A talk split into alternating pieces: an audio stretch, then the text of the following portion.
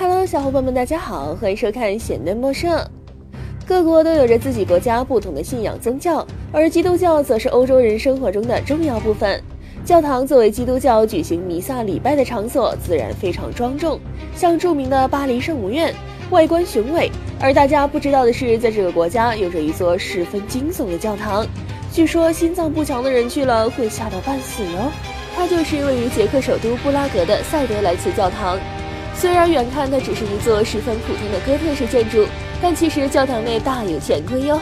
在教堂内部由四万到七万个人骨装饰而成，在教堂的入口就有着一座由一百二十块人骨做成的烛台，而天花板和四周的墙壁上的装饰也全部都由人骨装饰，简直不要太吓人了。或许小伙伴们会奇怪，为什么会想到用人骨装饰教堂呢？这就要从十四世纪说起了。最初这里其实是一个墓园，由于当时欧洲著名的黑死病，导致这块土地出现了三万多坟墓。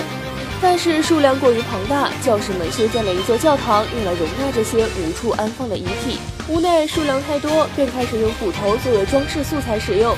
后来这个地下教堂迷失了二百年，直到二零零一年才重见天日。这座普通的人骨教堂虽然外表看着普普通通。谁能想到它的内部摆放着这么多人骨呢？